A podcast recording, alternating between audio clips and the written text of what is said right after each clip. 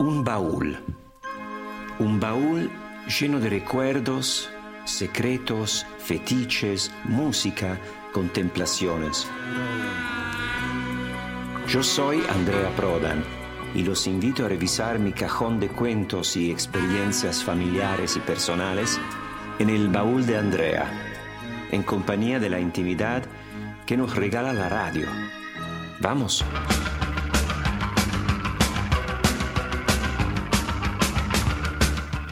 No siempre es fácil saber de qué hablar.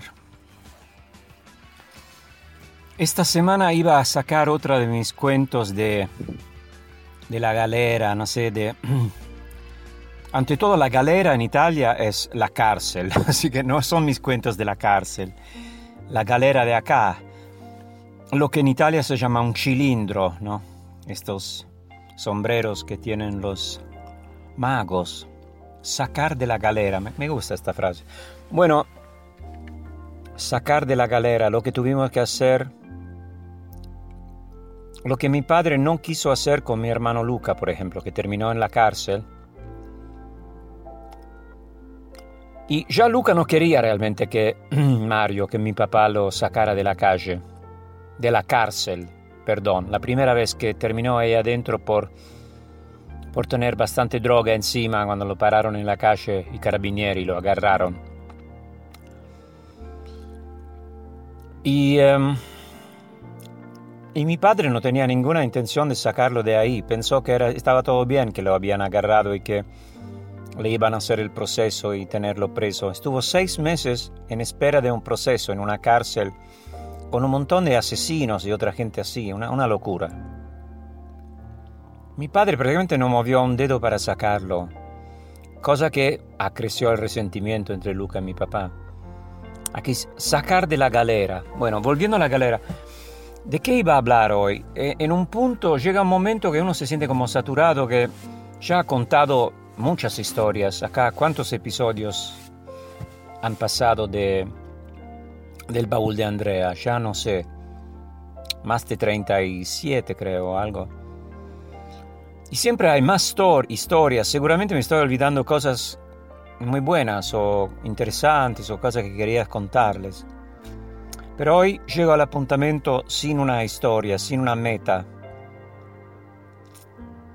Porque en un punto la confusión que estamos viviendo todos, este exceso de información y de desinformación, este idea, esta idea de futuro totalmente borroso, me imagino que era algo que, estaba pasando en un punto del medioevo o al comienzo del medioevo o al final del medioevo, quién sabe cuándo, cuando fue tan confundida la humanidad, cuando tuvo tan poco idea de futuro como ahora.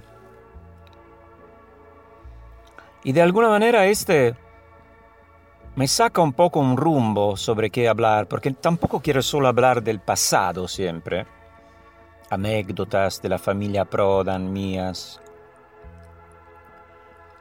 Y acá estamos, esperando que alguien nos diga qué podemos hacer en el futuro. Es una locura. Dale. ¿Quién será el todopoderoso que decide que la pandemia ya está bien y que podemos salir? ¿La OMS? Por favor. Y así que acá estamos en la espera. Y em,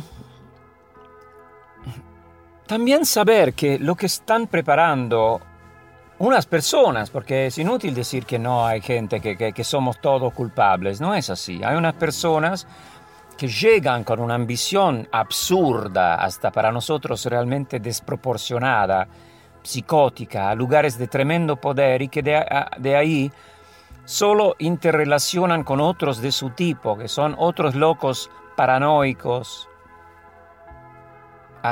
con una sed tremenda de poder. Y esos deciden el futuro. Es así, es inútil decir que no es así. Es patético pensar que no es así. Y es un futuro tecnológico, porque esa es la, la única opción que tienen como para realmente controlarnos. Y ya está muy avanzada la cosa. La tecnología. Y La tecnología permite algo fascinante, entre otras cosas, que es el pasaje de todo material escrito a digital. O no todo, ¿no? Porque todo es imposible, pero mucho material escrito, material del pasado, información, va a pasar a digital. Una vez que está digitalizada, ya sabemos que todo es manipulable. Una vez que no existen más libros, los libros originales que fueron, por ejemplo, en el siglo, desde el siglo XVII, XVIII, XIX, XX y, XXI hasta ahora, publicados con el autor en vida que podía controlar las publicaciones. Sí, sí, eso es lo que escribí. El futuro permite que cualquiera agarre un texto del pasado y digitalmente modifica o saca frases, cambia frases, cambia el sentido del libro. La censura más sutil. Esto ya pasa con el rock, con los discos. Por ejemplo, el disco Pink Flag de Wire, que fue un disco que un precursor de todo un nuevo estilo de manera minimalista de tocar el rock, de alguna manera minimalista una especie de progressive rock minimalista punk.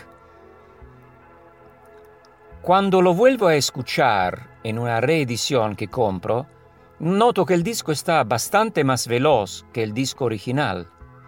La discográfica se tomó la libertad de acelerar las canciones un mínimo, y bastante, para hacerlas más escuchables para los tiempos actuales que son más rápidos, donde la gente, los chicos están más tienen menos ganas de atención, de concentración, de espera, tienen menos paciencia.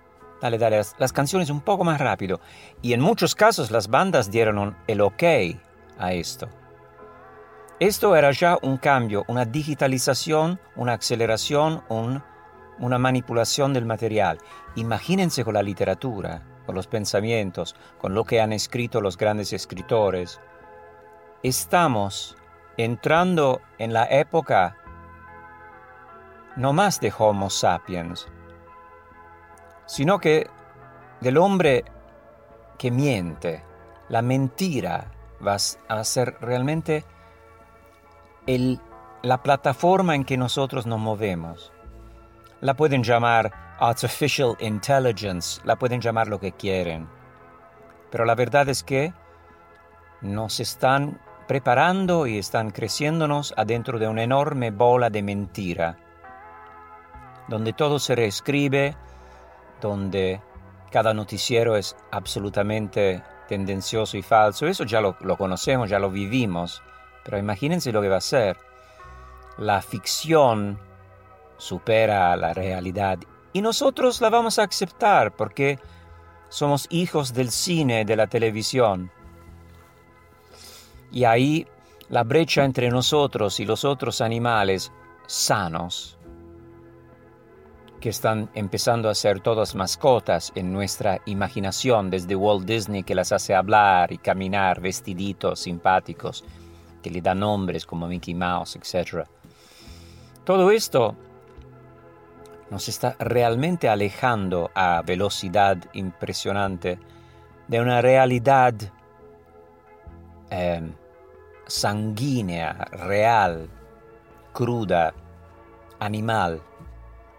Mi hermano fue uno de los últimos paladines de esta antigua raza sanguínea, diría yo.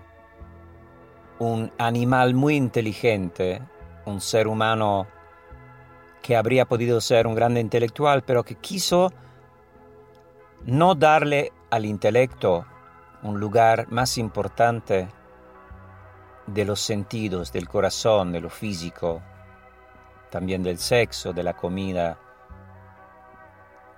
del frío, del calor, de las alucinaciones buscadas. Ahí va, vamos con un poco de música.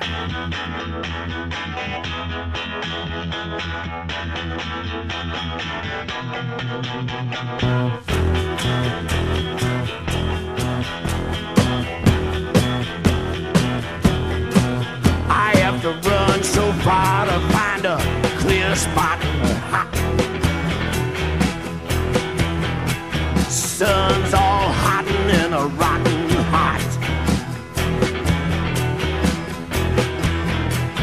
why I'm all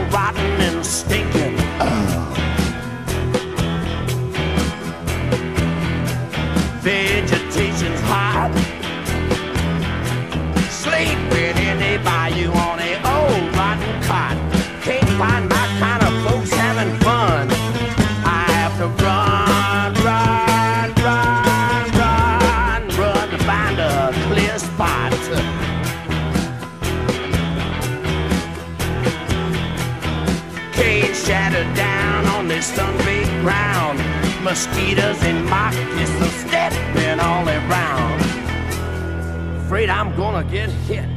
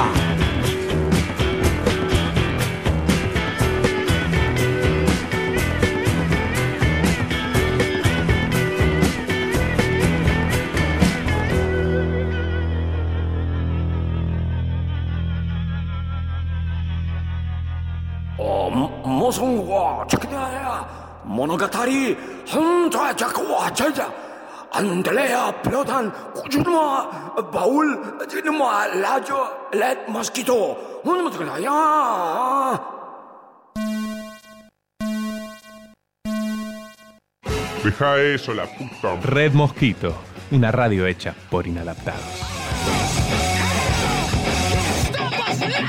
Inadaptate.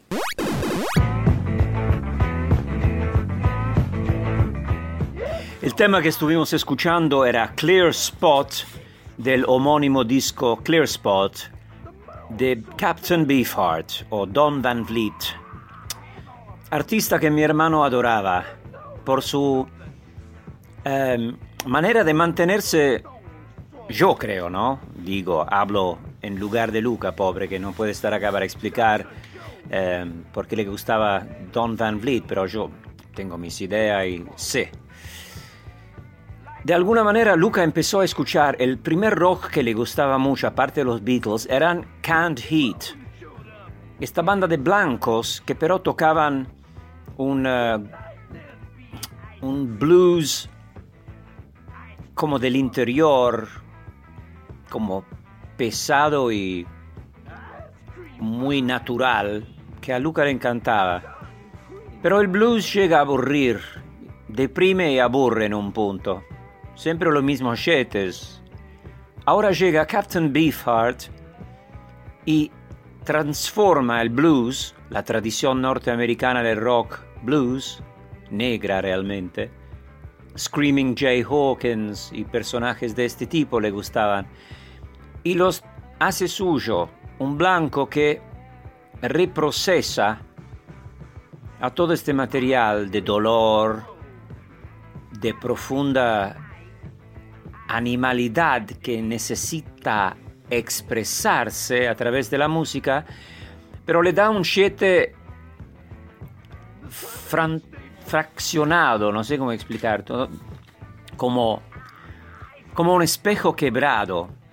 Reescribe el blues.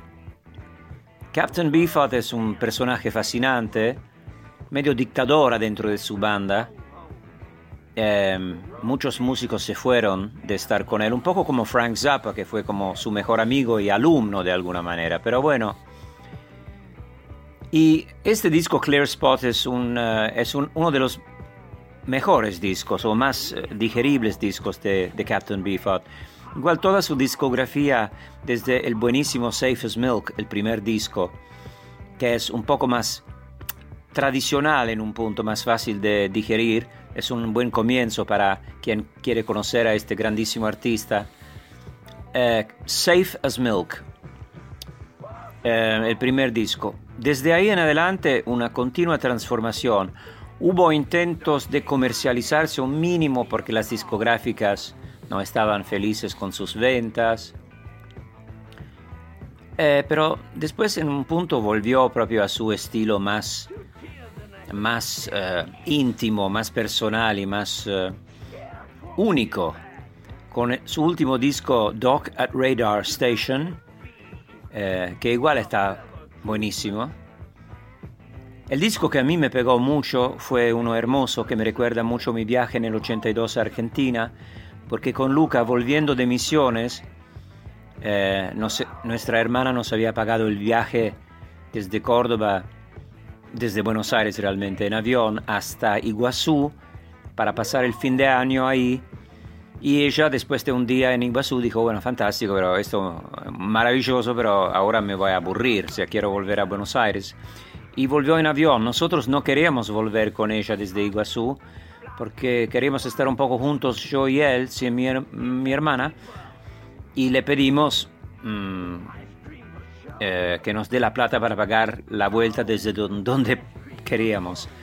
Nos tomamos un remis, hicimos un viaje buenísimo en un sol tremendo, era enero del 83, en un remis, un remisero muy copado, que nos llevó desde Iguazú eh, hasta Posadas. Eh, en remis, a través de esta tierra roja, sobre esta ruta, una cinta gris cruzando toda esta tierra roja, esta jungla, estos paisajes, y paramos en, eh, en eh, el lugar donde se filmó parte de la película con Robert De Niro y Jeremy Irons, la famosa película mm, sobre los, no, los eh, jesuitas, ¿se recuerdan? Mission. Fuimos a la misión, la famosa misión, que es San Miguel, ¿cómo se llama? No me recuerdo, qué boludo. Fuimos a ver las ruinas, maravilloso, buenísimo. Y, y después eh, nuestro tachero nos esperaba. Y en este viaje hasta Posadas teníamos el cassette de Captain Beefheart, de su disco eh, que se llama Shiny Beast. Y eh, estuvimos escuchando con el Walkman de Luca y dos auriculares, podemos compartirlo, este disco juntos, sentados ahí atrás, mientras el chabón manejaba, con todo tipo de cosas colgando de su espejito retrovisor, obviamente, en una remis que tenía como asiento como de leopardo, una cosa medio grasa, estaba buenísimo. Pero el disco sí era eh, Shiny Beast, Bat Chain Puller. Y esto fue el primer disco, o sea, recuerdo de este viaje con este disco fue tan fuerte para mí, tan hermoso, que pasé a ser un grande fan de Captain Beefheart. Y eh, bueno, llegamos a Posadas y ahí nos tomamos el avión hasta Buenos Aires otra vez, yo y Lucas solitos. Y nuestra hermana nos esperaba en Hurlingham, en la casa de los McKern. Eh, un poco más de música. ¿Quién podríamos escuchar ahora? Bueno, una banda que Luca eh, me hizo conocer y que le gustaba mucho, tiene un par de discos de ellos, no hicieron muchos discos, creo tres nomás. El primer disco de esta banda, que se llama Flash, la banda, tiene una tapa muy provocatoria de una minifalda, no, una falda de mujer levantada por, por el aire, probablemente se le ven las piernas y, y la bombachita cuando lo abrís es un doble. No es un doble, es un solo disco, pero tiene como estas eh, portadas dobles. Eh, así que ya era impactante en la vidriera, decimos, esta tapa. Pero la banda era muy buena, Flash, y em, fue una de las primerísimas bandas de rock progresivo. Si escuchamos un poco de Flash, se van a dar cuenta que Yes y Flash tienen mucho en común. No solo porque eh, uno de los músicos de Flash es hermano de uno de los músicos de Yes. Pero bueno, vamos a escuchar a Flash y después seguimos.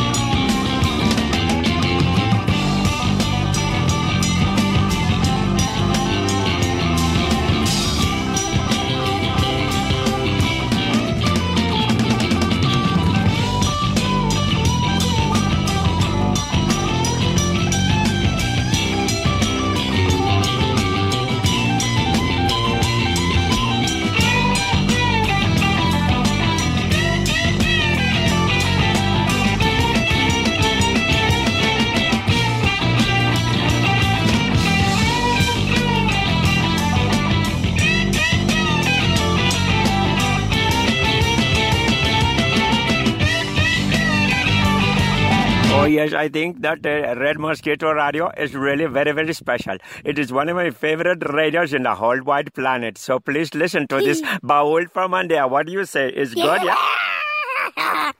that is my son, Swami Majuj Kadini. Hope you like the baul from Andrea. Bye bye. redmosquitoradio.com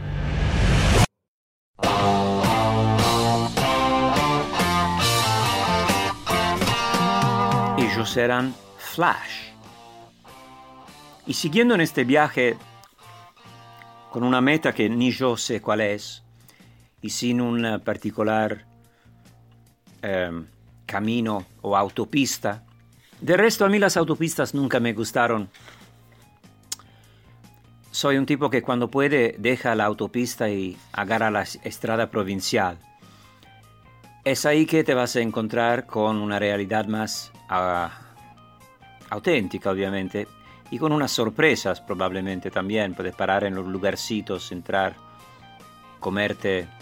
Si es acá, me como una empanada en un lugar que tiene una pinta como de, de algo copado, tranquilo. Eh, me gusta descubrir lugares. Cuando estuve en una autopista desde Londres a Escocia, a Edimburgo, salí de la autopista, aparte me pasó algo no muy agradable en la autopista que tenía que ver con la policía inglesa, pero esto ya lo conté en otro baúl. Y me perdí por los caminos pequeños de la campiña del norte de Inglaterra, lugares tremendos de una belleza única, donde encontré un pub al atardecer y conocí a gente muy grosa. Y eso es una gran lección, no ir por autopista. Estamos todos enchufados en una autopista. Los gobiernos nos dicen lo que tenemos que hacer. Nosotros estamos siempre en apuros de llegar rápidamente a algo y nos perdemos las sorpresas. Freak, freak happenings. Porque freak no solo quiere decir extraño o raro, quiere decir imprevisto. Así que a freak surprise es una sorpresa imprevista. Y de alguna manera me considero más freak de lo que pensaba. Pero volviendo a este camino sinuoso que es este programa de hoy, o sea, yo empecé pensando en un actor que ha sido uno de los grandes actores de mi generación, de, de estos años, ¿no? Obviamente, Al Pacino. AP, Andrea Prodan. Ah, ah, Al Pacino. Y pensar, la otra noche estaba pensando, es casi como un sueño, porque yo tengo esta cosa, he vivido experiencias increíbles. ¿De qué me olvido? Son amigos los que me recuerdan de, mi pasado realmente. Mi amigo Michele siempre decía, dale, contá la, la vez de Al Pacino, no sé qué. Yo Al Pacino me lo crucé varias veces. Eh, al igual que Harvey Keitel, o sea, acá estamos hablando de los actores del, del grande cine norteamericano de los años 70, de estas eh, clásicos películas de Scorsese, por ejemplo, ¿no? Eh, pero a mí Pacino me gustó particularmente a sus comienzos, en sus comienzos, películas como Tarde de Perros, Dog Day Afternoon, que es un, una repelícula con una actuación fantástica, muy espontánea, muy, muy fresca de él. Después, como todo actor, los actores empiezan a, a comprender lo que funciona, lo que el público quiere de ellos, y empiezan a repetir sus pequeños tics. Su grande amigo rival Robert De Niro es un caso bastante típico, ¿no? Are you talking to me? I don't- I'm sorry, are you talking to me? Bueno, y Al Pacino yo lo conocí en Nueva York porque iba a ser un alumno de la escuela de, de, de de actuación realmente, de, de, la Strasberg Institute. Lee Strasberg, el inventor, bueno, el, el hombre que trajo el método Stanislavski ruso a Estados Unidos. El método, todo actor sabe de qué estoy hablando. Eh, y el método tuvo actores que empezaron con James Dean. Eh, ¿Quién fueron los grandes del método? Que se metían en el papel, que se sentían realmente parte, que no, es como que no fingían, que iban a, a mirar, a, observar, a vivir con las personas que después iban a, a reciclar en una película, en una obra de teatro. Los primeros, bueno, sí. James Dean, Montgomery Cliff puede ser, o más eh, el grande Marlon Brando, pero después la generación más poderosa, decimos también, y más convencida fueron justo a- Al Pacino, Robert De Niro, em, John Casali estos. Y eh, así que yo Pacino lo conozco porque cuando voy a encontrarme con Susan Strasberg, la hija de, eh, del grande Lee Strasberg del, eh, del Institute, de, de- la escuela de actuación más famosa de Nueva York, em, tuve un coloquio ahí y me, la, la conocí, era muy amable. Tuvimos una charla y entra en medio, en medio de la oficina, entra Al Pacino, que ya era muy famoso. Estamos hablando del año 80 y... A ver, a ver. Yo creo que era tipo el 82. Y... me- uy, acá está Al Pacino, wow. Y el tipo, de lo más relajado normal, entró, "Oye, chicos, eh, le empieza a hablar un rato a ella porque él daba clases de actuación en el Actor Studio, ahí donde estábamos, ¿no? En este momento. Y quería saber, no sé, si podía llegar un poco más tarde el jueves porque no sé qué, o algo. En un momento digo, bueno, tengo hambre. ¿Tienen hambre ustedes? Y sí, teníamos hambre, era media hora que estuvimos esperando, pues estuvimos ahí una hora charlando. Yo estaba con mi hermana Miquela, que era amiga de, de la Strasbourg además. Y, ¿qué? ¿Pizza? Ok, pizza. Y se va. Y diez minutos después vuelve Al Pacino con tres grandes pizzas en el cartón típico. Y nos sentamos ahí en la oficina, morfando pizza con las manos. Pacino como un tipo absolutamente normal con nosotros. Y al final de todo esto, me, me saluda y me dice, che, ¿vas a venir a estudiar acá? Digo, no sé realmente, yo, yo estoy de vacación acá, pero... Ah, qué bueno, qué bueno, bueno. Bueno, me, me dice, mira, si quieren, vengan a verme esta noche a teatro. Estoy haciendo una obra de teatro, está muy buena, somos solo tres actores, los otros dos son fenómenos. Le va a encantar, es un lugar chico, off-Broadway, eh, teatro under. Acá están las entradas, y no están las entradas. Así que no solo pasemos un mediodía ahí con Pacino y con la Strasberg charlando, pero esta misma noche fuimos a teatro con Michela, en un pequeño teatro muy, muy lindo, y a metros de Al Pacino, un joven actor que ahora no me recuerdo el nombre, que era muy bueno, que pero se suicidó poco tiempo después, y un viejo grande actor, hicieron la obra American Buffalo. Em, y nada, muy buena. Y era increíble verlo a Pacino actuando ahí en carne y hueso como actor, ¿no? Después de haberlo visto al cine. Igual todavía no lo tenía muy claro yo como actor. Empecé a curtirlo más durante los años 80 y después. Eh, porque creo que ni había visto El Padrino, El Padrino en el 82. Era muy pendejo. Y em, bueno, ¿por qué les estoy contando esto? Después van a saber. Vamos con un poco más de música porque tengo la segunda parte de la historia de Al Pacino. Es graciosa.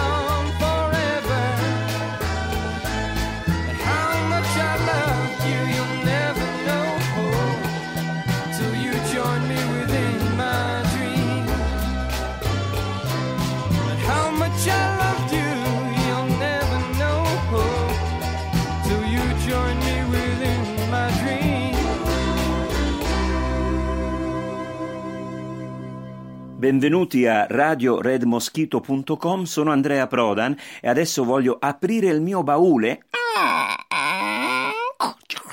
e vedere che storie ho per voi. Y al séptimo día Dios descansó, puso Red Mosquito Radio y pensó, ¡qué cagada me mandé! Redmosquitoradio.com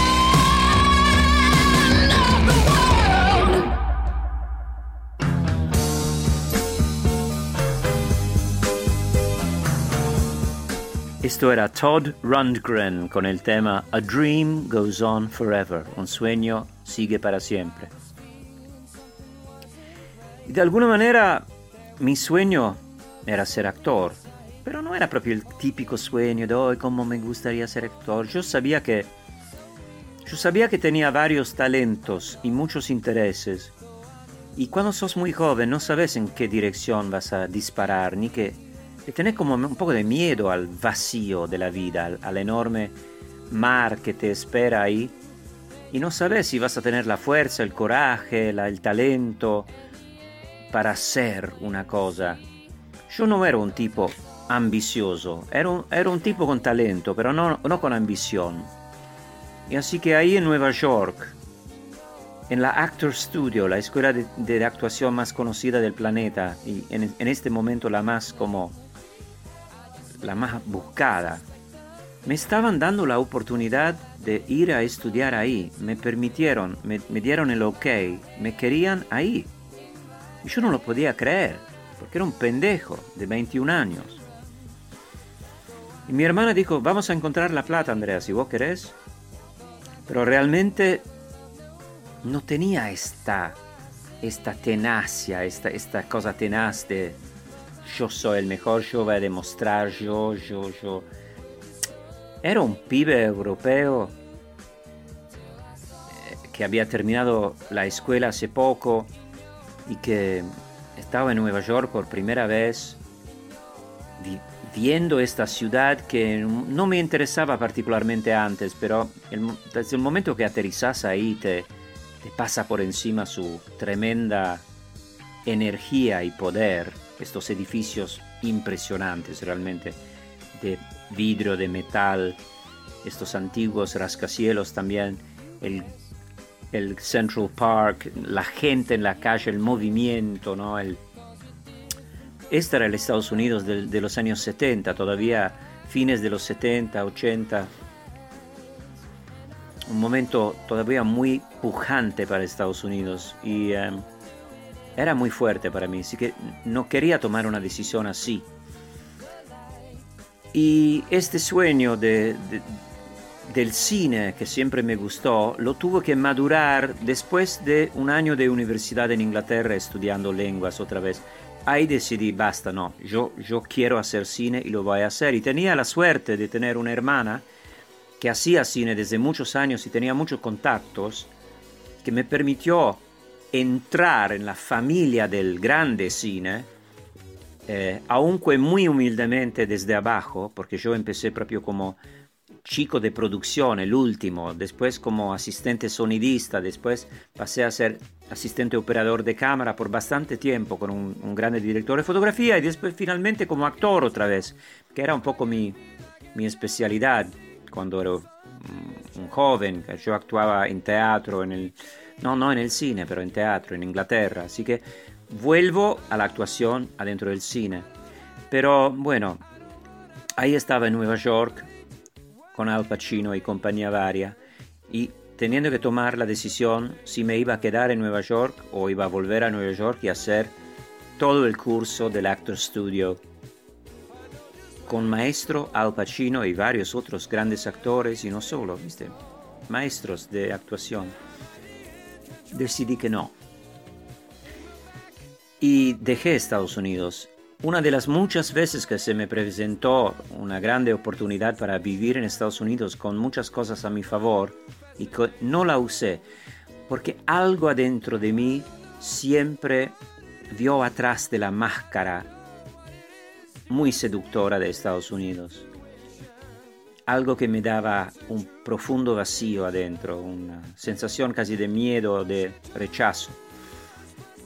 Pero la tentación estaba.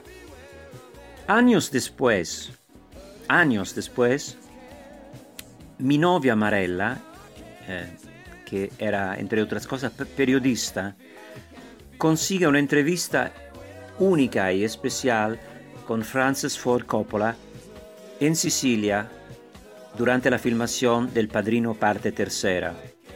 Y me dice, dale Andrea, vamos a, vamos a Sicilia, yo tengo esta nota, voy con un fotógrafo, aunque el set es totalmente blindado, soy la única periodista italiana que tuvo acceso, que va a tener acceso a Coppola y que va a tener acceso al día de filmación en, el, eh, en la ópera del de, eh, teatro, ¿no? el enorme eh, teatro de ópera de, de Palermo, en Sicilia, donde se filmó el finale prácticamente del Padrino parte tercera.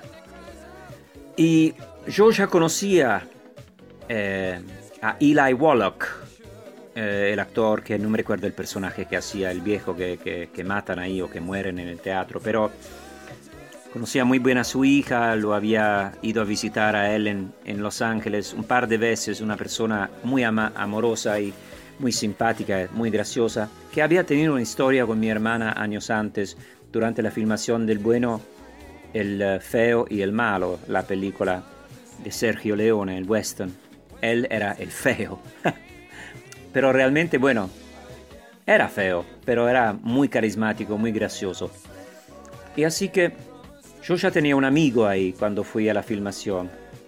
Y Marella consiguió una nota con Coppola donde él no pudo contar toda la historia porque era un enorme secreto. Imagínense que había siete guiones dando vuelta de esta última película de la trilogía del Padrino para que nadie sepa realmente cuál era el guion real. Tanta era la paranoia por parte de la productora y del mismo Coppola de eh, cuidar su historia para que nadie robe la idea o que, o que se, se cuente la historia. Los periodistas eran tremendos a esta altura. Así que era un gran secreto.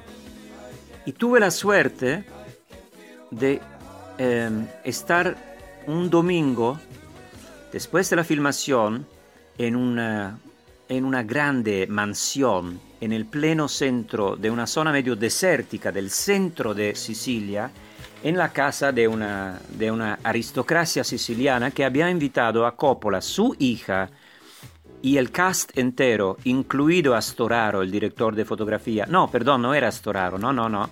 Era Willis, eh, Gordon Willis, el director de fotografía. Pero Storaro estaba en la fiesta, por otras razones había sido invitado, se coló, porque conocía muy bien igual a, Coppola.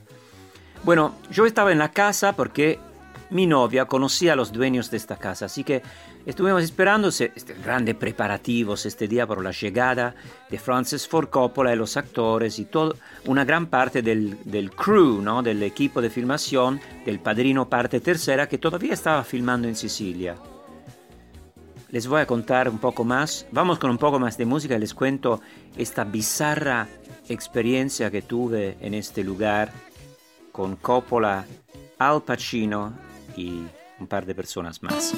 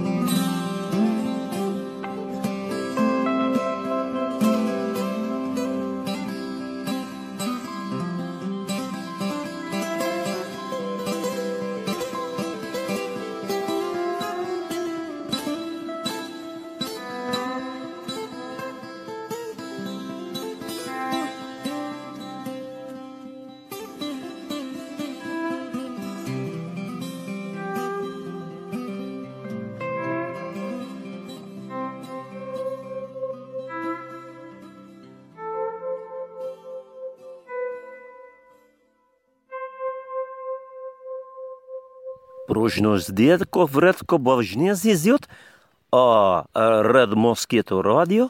Žnot ga bori od koškec man materje pro Andreja Prodanska. Žvanci pet, baul de Andreja, very good. Жмо за трешко. Yep, спасибо.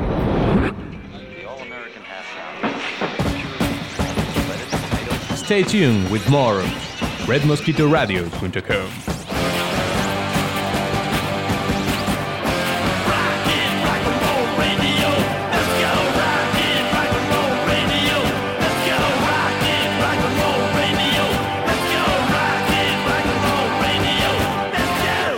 Stay tuned with more RedMosquitoRadio.com. Let's rock and roll.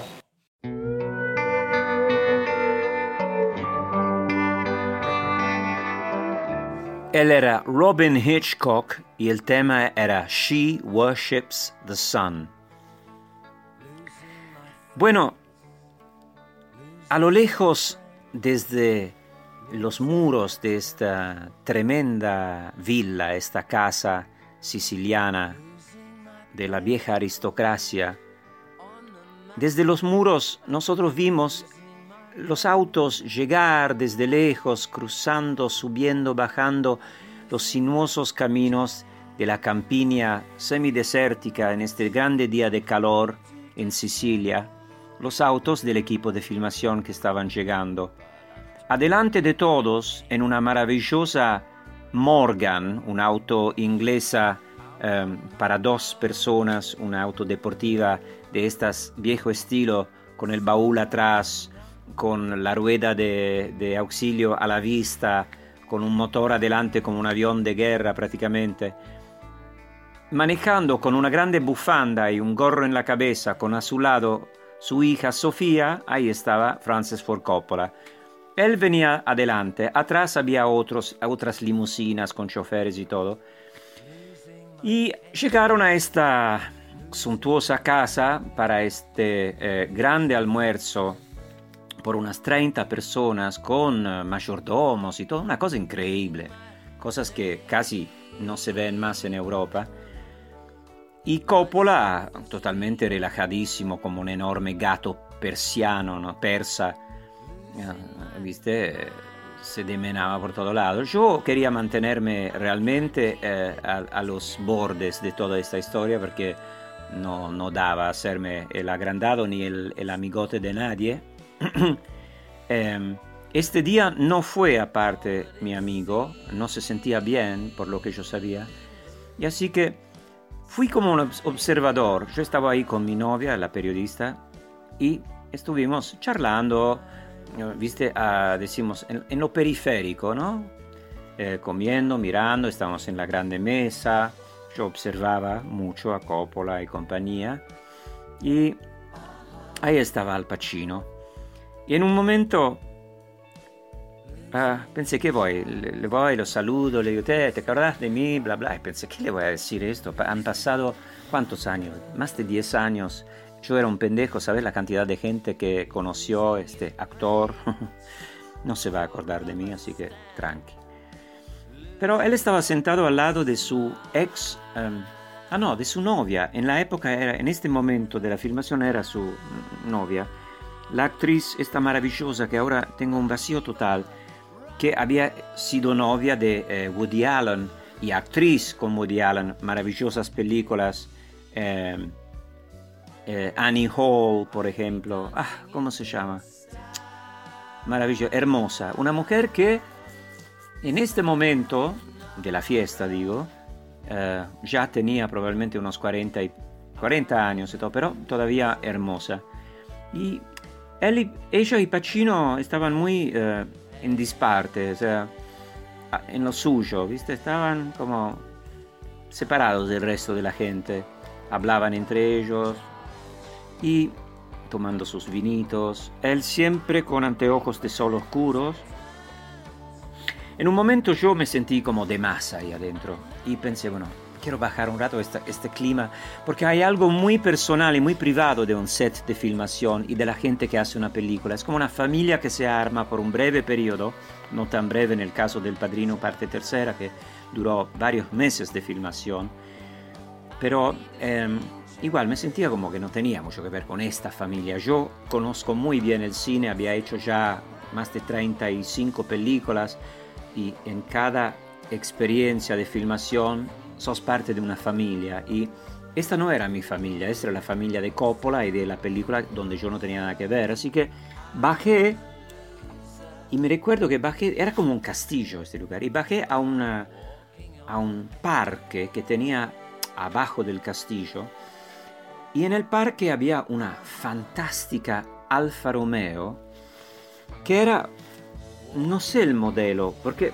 no era un Alfa Romeo de carrera, obviamente, pero tampoco era un Alfa Romeo normal, era un Alfa Romeo cuyo nombre ahora me escapa, XZ o algo creo, igual, con una pinta a auto de carrera. Era como el Alfa Romeo Montreal, pero de los años mm, 90, ¿comprenden? Tremenda bestia roja. Estaba ahí abajo. Y al lado estaba el autito, muy cerca estaba el autito, la Morgan con quien había llegado Coppola con su hija. Y yo me fui a, en esta época fumaba, así me fui a fumar un pucho y estaba ahí, eh, abajo de un ciprés, mirando la casa. En un momento veo que baja, está bajando Coppola y fue a buscar algo en su auto. Y había un hombre sentado en un traje Armani, un hombre que realmente parecía la caricatura del siciliano, tez oscura, bigote, eh, no, a la Village People o algo. Este chabón estaba sentado adentro del Alfa Romeo.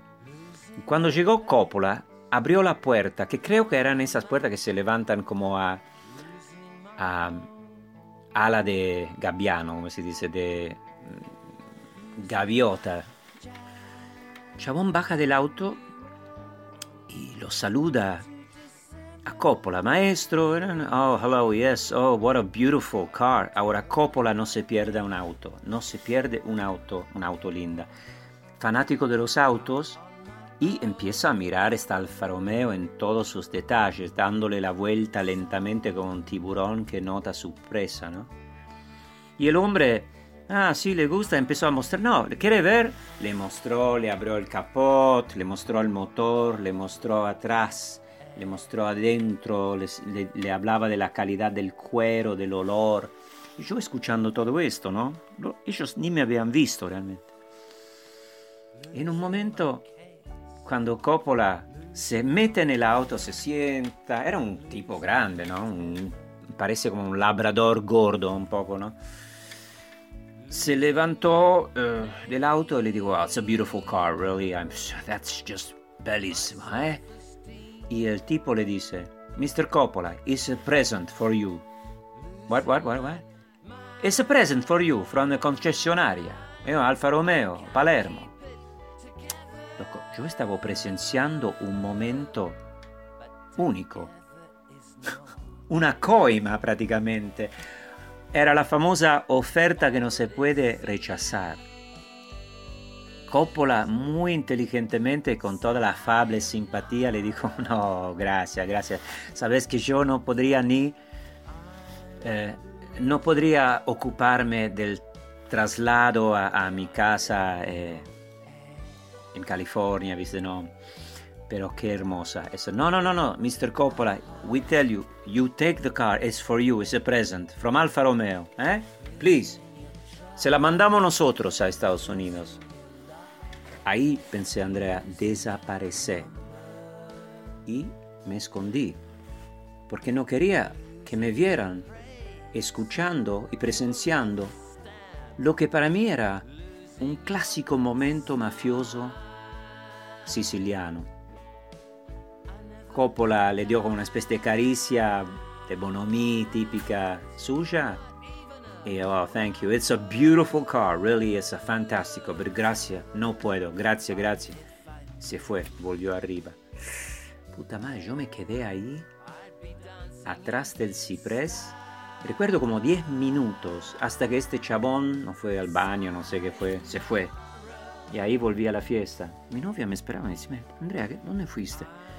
No, no, ya te, ya te voy a contar. Pensé, ¿cuántas veces a estos hombres del entertainment tan famosos, estos famosos directores y actores, más cuando son italoamericanos, cuántos regalos le hacen, cuántas ofertas les hacen? Esta gente que realmente tiene más poder que un emperador de otra época.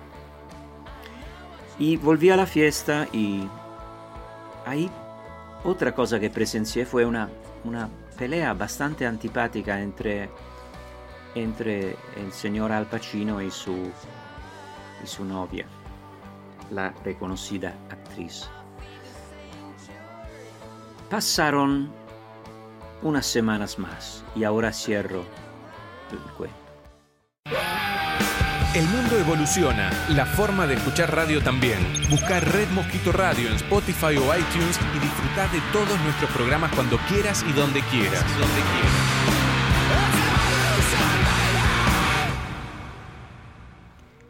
La nota con Coppola se hizo. El fotógrafo, el fotógrafo viajó con Marella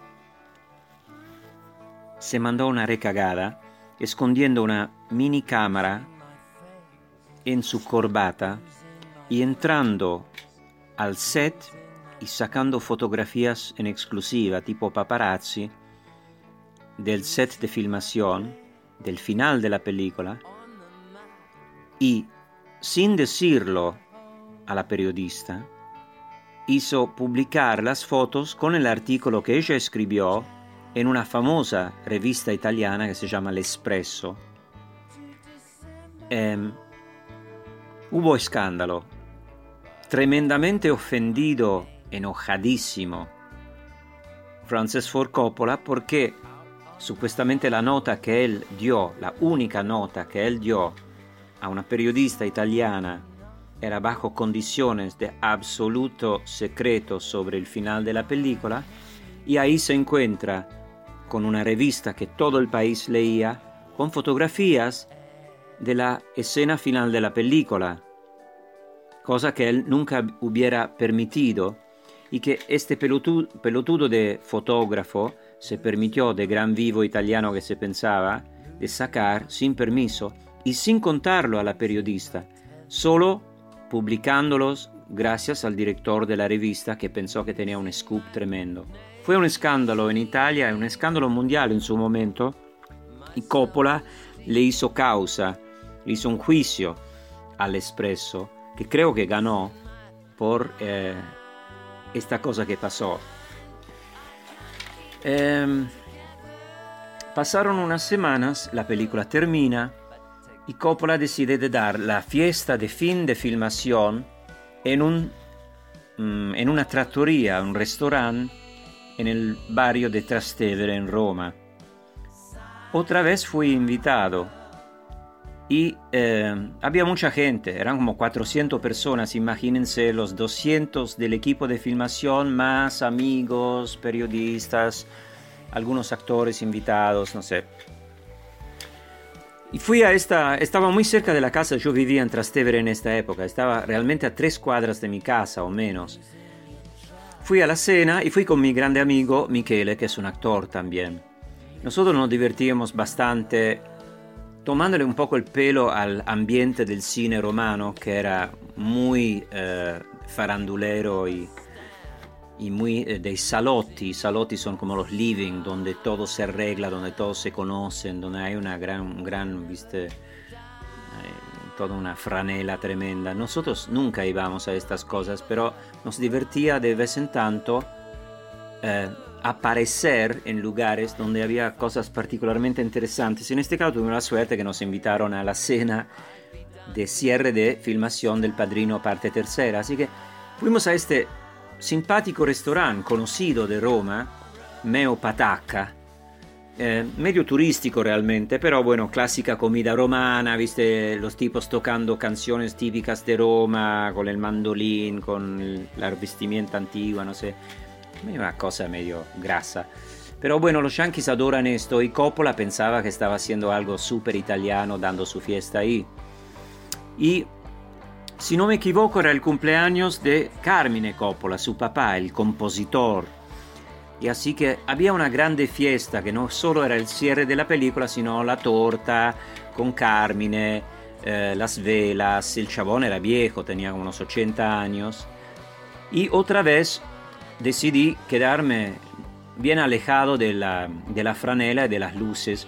Y con Michele nos sentamos lejos de la, de la mesada grande de Coppola, que estaba en el centro, ahí como Cristo en, en- en la en el famoso cuadro de Leonardo da Vinci, ¿no? de, de- de la última cena. Y nosotros estábamos en una mesita, alejados, mirando toda esta cosa. Bueno, los, los mozos venían y te, te traían todo el morfi, la bebida y todo. Sí, estábamos ahí charlando, en una mesa vacía. Nosotros dos, había como tres lugares libres.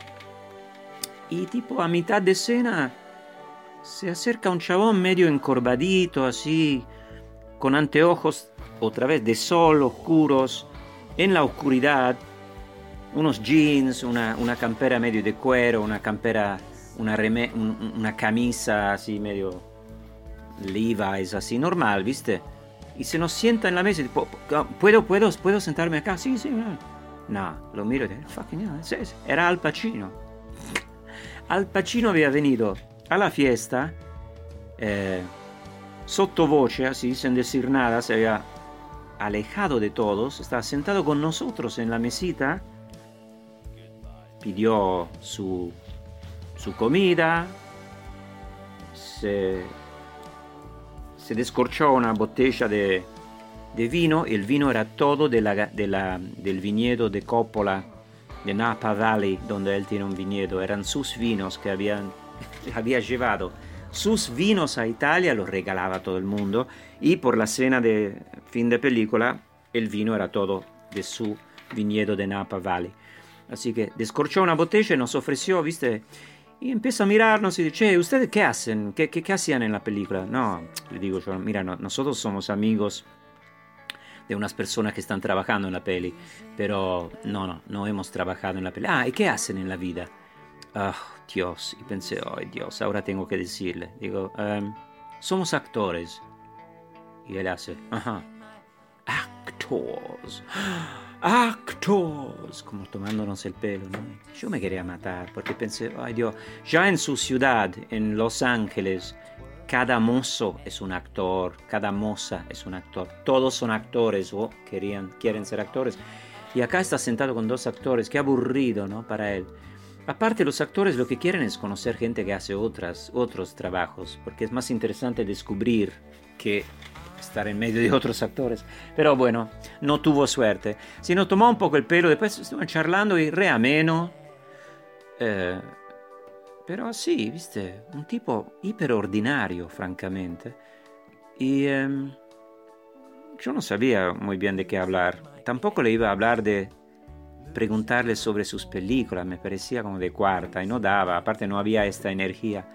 Y en un momento, este, este momento de este clima de intimidad que ya se había armado entre él, yo y Michele, fue interrumpido por un grito desde la mesada iluminada, la grande mesada, y era Francis Ford Coppola que se dio cuenta que él estaba ahí, porque alguien le había dicho, pero para, este no es Al ahí abajo. Y él, hey, Al, Al, what you doing? Come on, come on up here, man. Hey, what are you doing? Hey, allora todo, hey, dai, Al, que- aplausos, cosas. El tipo saluda, no, no, estoy muy bien acá, gracias. Hey, come on, Al. Bueno, así como medio sin querer se levanta, levanta su vaso de vino, todo come on, Al, dai, speed, speed, dale, Al. Bueno, bueno, lograron llevarlo a la mesa grande. Él ahí tuvo que decir unas palabras al papá de Coppola, al Carmine. Dijo unas cosas sobre la filmación, no me recuerdo muy bien, viste todas las típicas cosas, una especie de, como si fuera un Oscar, pero en miniatura. Y, em, y ahí terminó más o menos la cosa. Nosotros terminamos nuestra comida. No me recuerdo si él volvió a nuestra mesa, si no volvió, no me recuerdo más nada, francamente. Pero esto fue mi reencuentro. Obviamente no... Y ni me recuerdo en este momento si yo le dije, sabes que nosotros, sí, seguramente se lo dije, seguramente le dije, mira, nosotros nos conocimos, em, yo, yo casi entro en el, en el acto studio, este día fui a verte en eh, American Buffalo, la obra de teatro, pero bueno, así que las cosas, ¿no? Uno piensa que es el glorioso encuentro con la mega estrella. Em, he tenido mucho, mucho encuentro con personas famosas, eh, personas que no había idealizado, aunque el cine se trata de esto, obviamente. Uno ve Scarface y después Pacino es para vos Tony Manero. Ah, no, ese era. Bueno. Em, pero también sé que el actor es el actor. En un punto, cuando no tiene un papel, es un traje vacío, ¿viste? Y yo ahí era un actor sin trabajo en este momento. Creo, no me recuerdo, no creo que estaba trabajando, porque si no, no estaría ahí. Michele también.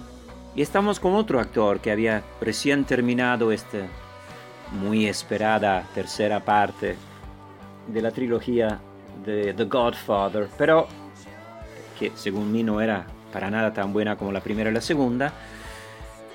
Pero ahí estábamos. Y em, cosas bastante normales cuando estás ahí en el ambiente. Pero bueno, esa era mi pequeña historia con Al Pacino. Bueno, espero que al final, viste, al final encontramos una meta para este programa y ya estaremos en contacto otra vez, ¿no? Para otro baúl. ¿Puedo cerrar la puerta? Chao.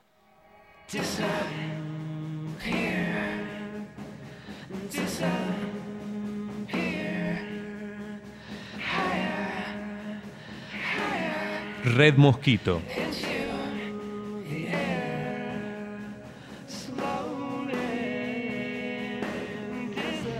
La excusa perfecta para que te rasques todo el año.